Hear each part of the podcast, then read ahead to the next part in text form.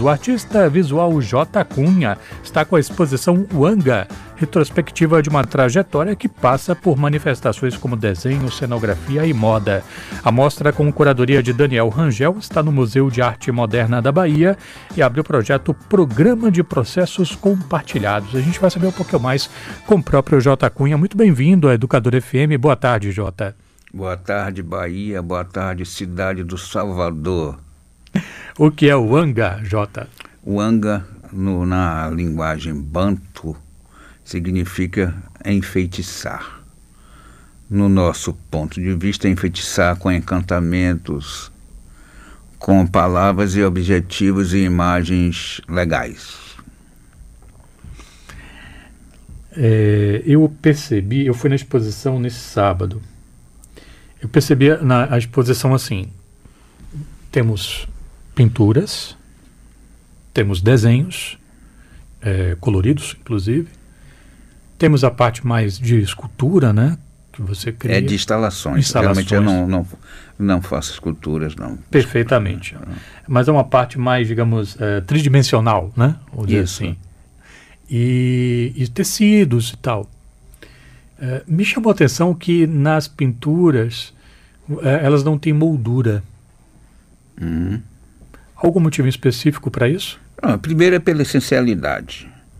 Pintura é pintura. O resto que se compõe é para ou melhorar a imagem do de ver ou para um comportamento de, de segurança da obra. No caso ali, o que importa é a obra. E como tem obras muito antigas também ali, eu comecei em 60, né? E resolveu-se não se colocar isso porque tem coisas escritas nas margens, às vezes que pertence é o pertencimento do tempo de feitura, da, da, das analogias ali presente, né? do que se, como se faz, como se trata a obra, o, o que é que eu estava pensando. Acho que tudo isso é tão importante quanto a própria obra. Né?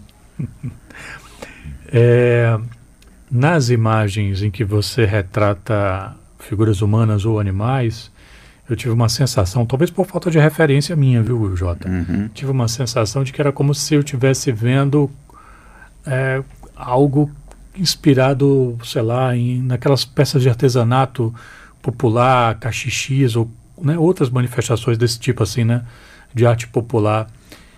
Tem a ver o quanto isso mexe, se mexe com você na hora que você pinta? Olha, isso tem muito a ver com a estrutura da questão nordestina, do nosso povo, da nossa anatomia. E também tem muito a ver com a questão da, de arte brasileira, porque precisamos já destruir mesmo, no sentido de, de destruir a questão dessas separações que existem entre eruditismo e cultura popular, se a grande maioria que não faz os grandes estudos sobre arte, por exemplo, faculdades, etc., é artista autodidata, a grande maioria. Inclusive pessoas muito bem formadas que, como quando começa a fazer arte, é, é no autodidatismo. Então precisamos é, acabar com essa história que o Brasil, a linguagem brasileira de arte visual, musical e qualquer uma, é através da cultura popular. É essa que tem uma grande formação, com uma consequência muito grande, porque o país é muito mal formado, digamos aqui, porque não foi. Não vou aqui falar dessas histórias todas, mas pela arte você entende como é que esse reflexo está. Eu sempre pontuei pela cultura popular em tudo. Na, eu tenho como mestre Vitalino, por exemplo, um dos grandes exemplos de um artista brasileiro legítimo, tão quanto Picasso pode ser para a França que Vitalino nasceu em Pernambuco, lá no Alto do Moura, o que ele construiu para a anatomia brasileira como artista da cerâmica é tão importante quanto. Hein? Então, os meus traços, as minhas coisas têm sempre a vivência da cultura popular e vai ter sempre, que são a fusão das culturas indígenas, das culturas negras de todas as nações da gigantesca África e também do procedimento da diáspora, em todos os sentidos. Já que você entrou nesse assunto, pessoal, estou conversando com o J. Cunha, ele está com uma exposição que você pode visitar de terça a domingo, né? Lá Isso. no Museu de Arte Moderna da Bahia, o ANGA. Está ocupando a, a, parte principal ali, né, da, da, do Museu de Arte Moderna. O J. Cunha tem a mãe é, Quiriri do Sertão, né? É, do grupo Tupi. Você tem sangue banto por parte do seu avô materno e por parte do seu pai você tem ciganos da Armênia. Você tem uma encruzilhada étnica que você sempre ressalta e valoriza muito no seu trabalho. É, eu sei que essa produção tem muito, né?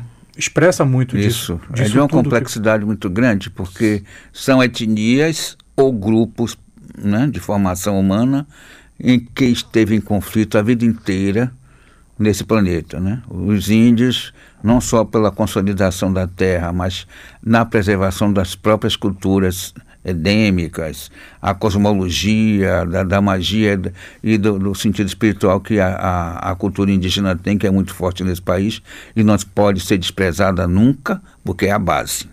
Né? Daí a minha pergunta, assim, é, porque é, talvez chegue em primeiro, assim, na minha visão, talvez pela forma como ela está condicionada, é, a, a, os elementos é, é, indígeno-referentes ou afro-referentes aparecem muito mais forte na minha percepção. E a parte cigana, é, o quanto ela te impacta no seu olhar, no seu fazer? É, é, bem estranho quando você tem uma formação muito peculiar como a minha.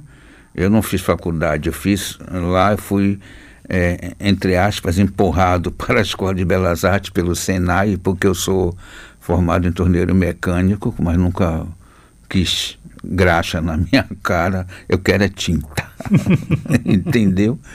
E isso é assim, a princípio, como eu nasci na ponta do Maitar, ali é um santuário, não só católico, como é um, católico, mas como é um santuário da cultura afro-brasileira, porque ali tem, tem locais de, de oferendas, tanto para os orixás do, do, dos, dos rios e dos mares, né? Eu cresci vendo isso muito de perto e depois descobri que a minha família tem essa descendência a partir, por exemplo, a parte espiritual da cultura banto, né? Que eu, eu já fui em Angola, já, já, já pisei nos lugares onde saiu o, o meu antecessor de lá, né? Falo o meu antecessor porque era, era masculino o que veio não é? E eu tenho essas pesquisas espirituais que eu faço isso com muito empenho. É uma forma de documentar no Brasil essa parte que não foi a parte dos vencedores, também entre aspas. Então, para você pesquisar, não existe documentos assim, não é? Inclusive foi destruído muita coisa que a gente sabe por grandes autoridades do país.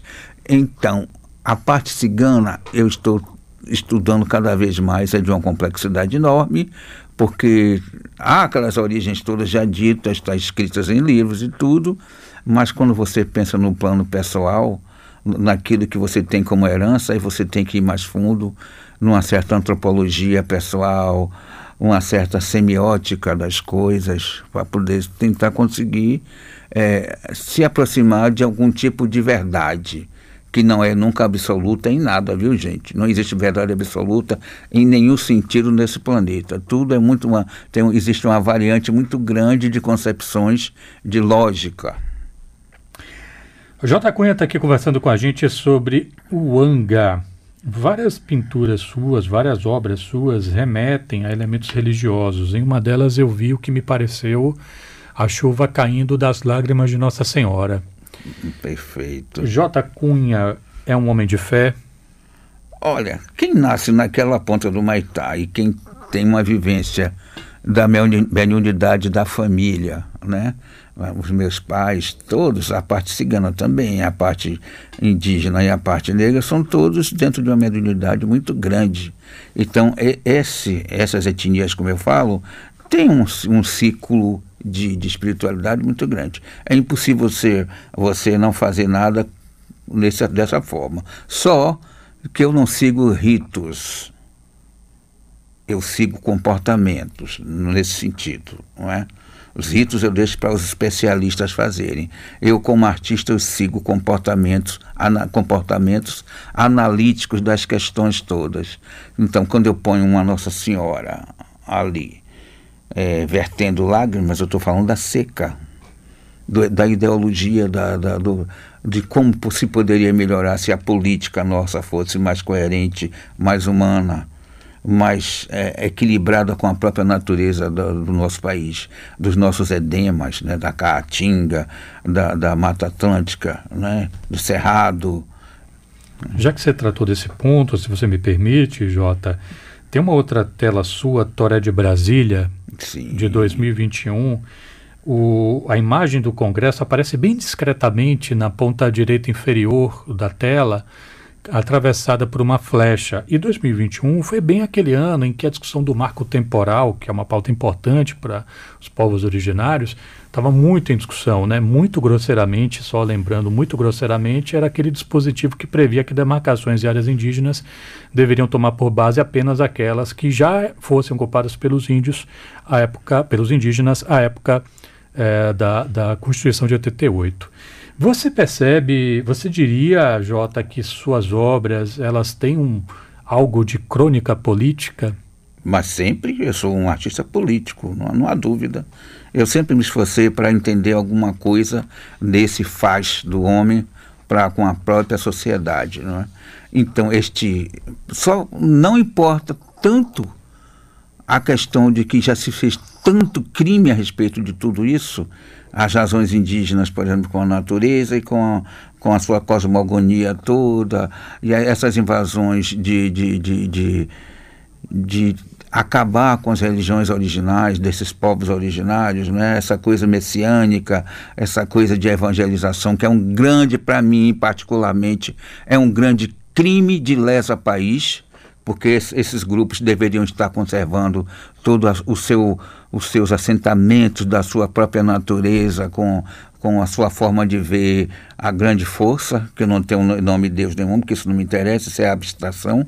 Essa grande força que essas, essas indígenas têm desses grupos políticos, os africanos também, tem que ser respeitado como é, não ir para lá é, é, é forçar ideologias religiosas. Isso é um crime terrível que se faz na América Latina. Aliás, em todas as Américas foi feito isso, né? amordaçando, destruindo culturas muito originais, que essas culturas estão associadas à espiritualidade. Então não se pode mais, o país não pode mais deixar isso acontecer. A, nossa, a nossa forma política tem que mudar muito. É como veio a arte. A arte, mas não tem arte erudita, arte popular assim, de forma imediata, apartheid das coisas.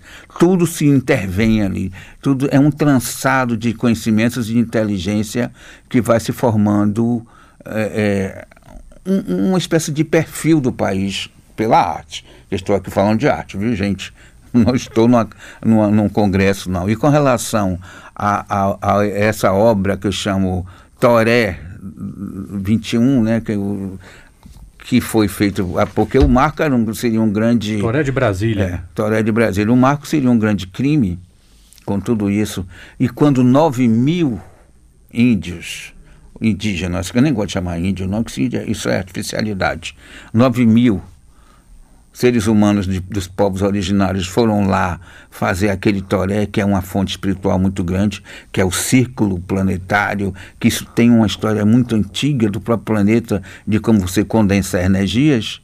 Aquilo é de, foi de uma fortaleza tão grande que, para mim, como artista, é, ofereceu muito, muito, muito, muito, muito, muito sentido para que mude e para que tenha a mudança do país, para tirar uma parte tão perversa que estava tendo, configurando um país terrível, né? e para que agora comece a se pensar nessa questão de que pela arte ou pela dança ou pela música, como esses povos todos têm, se transforma o país numa coisa mais humana ou pelo menos que as escolas comecem a, a, falar da cultura dos povos originários, da cultura advindo da África, do, da forma que veio pela diáspora, e para que o, país tenha um perfil melhor.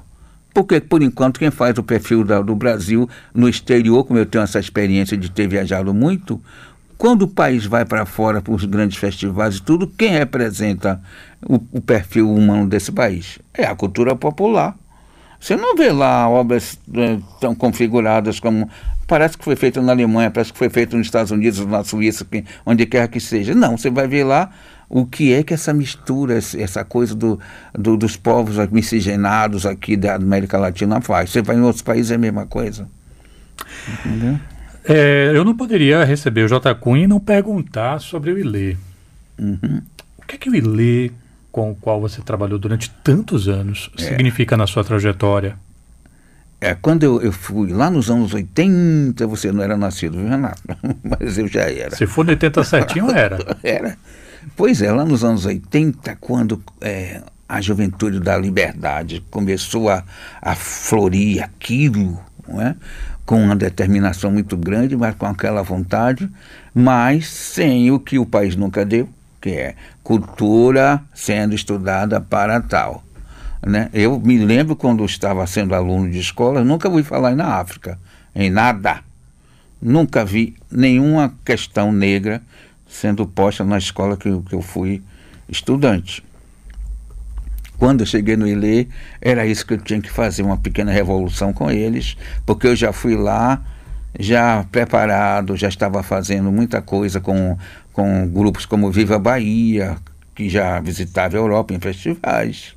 O Olodumaré, que era outro grupo muito conhecido, que está, eu acho que está na Europa até hoje, não é?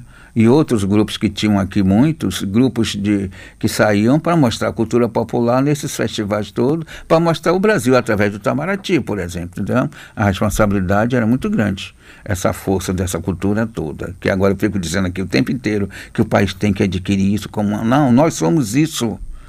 Não se pode mais negar, não pode negar mais isso. Agora, por exemplo, eu estou intervindo em outras coisas, mas é, existe hoje curadorias de, de estudantes que já se formaram pelas universidades, então curadorias negras, existem curadorias e políticos hoje de, de, dos povos originários que já estão muito presentes na nossa cultura. Isso vai mudar esse perfil. Eu, eu, eu a minha exposição, para mim, é uma espécie de, de, de formato de dizer temos que ver isso aqui como uma cultura brasileira na sua forma mais natural. Não sou nenhum gênio para ali, não. Estou fazendo ali o que a política humana me condiz. O nosso ouvinte Marcelo mandou uma mensagem, eu até rebati perguntando se. Porque eu achei que eu não tinha entendido muito bem, mas ele me pediu para insistir hum. em fazê-la do jeito que está aqui. Então vamos lá. É, ele diz aqui: pergunta para ele. Ele está se referindo ao. Eu não gostava que... da pedrada, viu, Marcelo? Vai nada, que ele é de pai, viu, Marcelo? Está falando para falar. É, Marcelo, está é, resgatando algo que você falou sobre verdades. É. Ele diz aqui: não tem verdade absoluta, mas a sua obra é uma verdade, né? E a arte não é uma outra verdade? São passagens que consistem em conhecimentos chamados verdades. Não digo que tudo permeie com esse nome. Eu acho que esse nome é um tanto europeu para as coisas. Entendeu? Precisamos ter nomes tirados da, da questão banto, yorubá, etc. Tal, é, é, tupi, guarani, Aruac, Caribe. Tudo isso tem tantos nomes que a gente possa conceber nesse país. Tem tanta rua, tanta cidade com nomes, com essa, essa, essas intuições todas. Precisamos mudar um pouco o calendário europeu para designar nossas coisas. Portanto, se conseguimos outra forma de falar verdades nesse sentido, são conteúdos que têm lógica, têm pensamento, têm desenvolvimento, têm estudos, né? tem, como eu falo, semiótica em cima de tudo isso. Jota, uma última pergunta. Você é, já chamou uma vez a península de Itapajipe de um paraíso cercado pelo Atlântico. Isso. Palavras suas. o que é um bom passeio lá na península? Olha, eu fiquei lá até os 13 anos de idade, então eu vivia pulando sobre pedras, sobre peixes e ciris. Nem sempre gostava de matar nada, porque eu era fascinado pela questão da, da do mar, das cores, a transparência das águas. Eu ficava de olho aberto, lá doía muito. Depois eu consegui óculos e ficava olhando a sensação da luz na água, a flutuação do meu corpo com aquilo tudo. Mas eu tinha uns 10 anos, então eu não era muito comum, né? Não era um menininho que ficava numa esquina. Não, eu ficava nos mares dali, os mares da vida lá. E fazendo isso, o que tem de paraíso lá? Hoje, eu vou para lá para apreciar tudo isso, tomar banho e tomar uma geladinha, que ninguém é besta, comer uma carajé e olhar num plano mais poético tudo, todos os arredores dali. O que é que mudou, o que vai mudando, que a natureza muda. As cores do, do, do, do mar não mudam tanto assim. Infelizmente, hoje não tenho o que eu, eu ficava vendo quando era criança aquela quantidade de saveiros vindos do recôncavo. Primeiro aparecia um pedacinho de vela branca e depois ia crescendo aquilo, ia juntando muitos. Aí eu já cheguei a, a, a me lembrar que eu contei 40 uma certa vez, Saveiros vindo, porque era o comércio da, da cidade naquela época, não é hoje, né? Então falta isso que eu sinto, né? Que eu, eu qualifico como, parece anjos vindo por cima da, da, do mar, né? Aquelas velas brancas e tal. E eu ficava olhando aquilo durante horas e horas e horas, é de uma beleza suprema. Hoje continua uma beleza lá natural, principalmente pelas cores que, que o mar tem, né? A maré enche, a maré vaza e leva e traz aquela quantidade de peixes coloridos e as pessoas lá se divertindo, que é isso que a natureza pede, né? Uma boa reflexão com diversão. Bom, a arte que estou fazendo é uma boa reflexão com diversão, muito, é, com muito prazer de fazer. Eu quero agradecer muito aqui ao J. Cunha, artista visual, que está com a exposição Uanga no Museu de Arte Moderna da Bahia, ali na Contorno, de terça a domingo. Muito obrigado, sucesso com a exposição, saúde para você e para os seus, Jota. Ok, eu só queria dizer que essa exposição tem uma organização do MAN, Museu de Arte Moderna da Bahia, através da Fundação Cultural, do curador Daniel Rangel, que é um jovem, muito cheio de dinâmica, e de um grande parceiro aqui, que já trabalhei muito aqui no, na, no IDERB, através da, da da TV e, e, daqui da rádio também, que eu já vim aqui, é, é, com uma comparação muito grande. Tá falando né? de Paula? É, Paula ah. Ribeiro. Ah, perfeito. Um grande amigo. É, mandar aqui um salve também para o nosso ouvinte Danilo, que a propósito de um dos temas aqui que o Jota trouxe, falou que verdade, lembrei da música do Moraes. Verdade, palavra. Obrigado, Jota. Até a próxima. Meio-dia, 39 minutos.